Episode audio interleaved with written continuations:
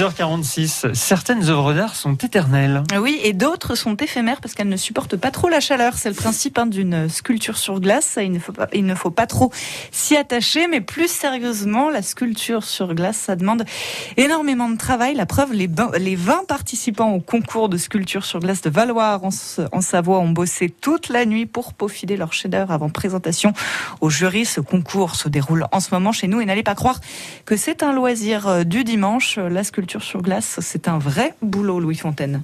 Pour réaliser leur œuvre d'art, les sculpteurs ont plusieurs outils. La tronçonneuse électrique pour les gros blocs de 600 kg ou encore des ciseaux géants pour travailler minutieusement la classe. Troisième édition pour le Dromo Agile, il prépare un bonsaï. Et détrompez-vous, c'est une épreuve vraiment physique. Je ne me rends pas compte, mais au moins 12 heures par jour pendant, pendant 5 jours, donc euh, une, soixantaine d'heures de travail. Quoi. Alors et l'objectif, c'est quoi pour vous de ce concours Prendre du plaisir? Faire ma sculpture, c'est important. En tant que sculpteur, si j'arrive à faire ce que moi j'ai envie, c'est surtout ça. Quand on est des créateurs, donc si on arrive à, à créer quelque chose, pour nous, c'est ce qui est le plus important. Ici, on est à seulement 2 km de la station de ski de Valoir. En 30 ans, cet atelier de sculpture en plein air s'est inscrit comme une pure tradition. C'est même la deuxième activité favorite après le ski. Emmanuelle Lacoste, directrice de Valoir Tourisme. C'est un véritable complément à la pratique du ski qui reste quand même le conditionneur de séjour euh, pour les vacances en montagne en, hiver.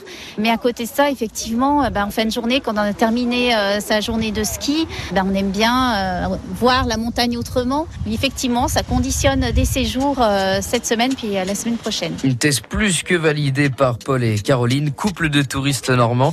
Ils prennent toujours leurs vacances à la mi-janvier pour venir contempler les statues glacées. On calcule notre venue en fonction des, dates des sculptures sur glace et sur neige. il faut du courage parce que là, ils vont travailler la nuit et il va pas faire très chaud. Hein. C'est du bel ouvrage. Plus qu'un concours avec des trophées, un classement, des récompenses, c'est une véritable fête de l'art que tout le monde partage et c'est bien pour ça que Pierre revient chaque année. Comment dire, il n'y a pas d'argent et du coup, entre nous, c'est une super entraide. On se donne des coups de main, on se prête des outils, on se donne des conseils. Euh, par exemple, à côté, c'est la première fois qu'il fait des sculptures de glace.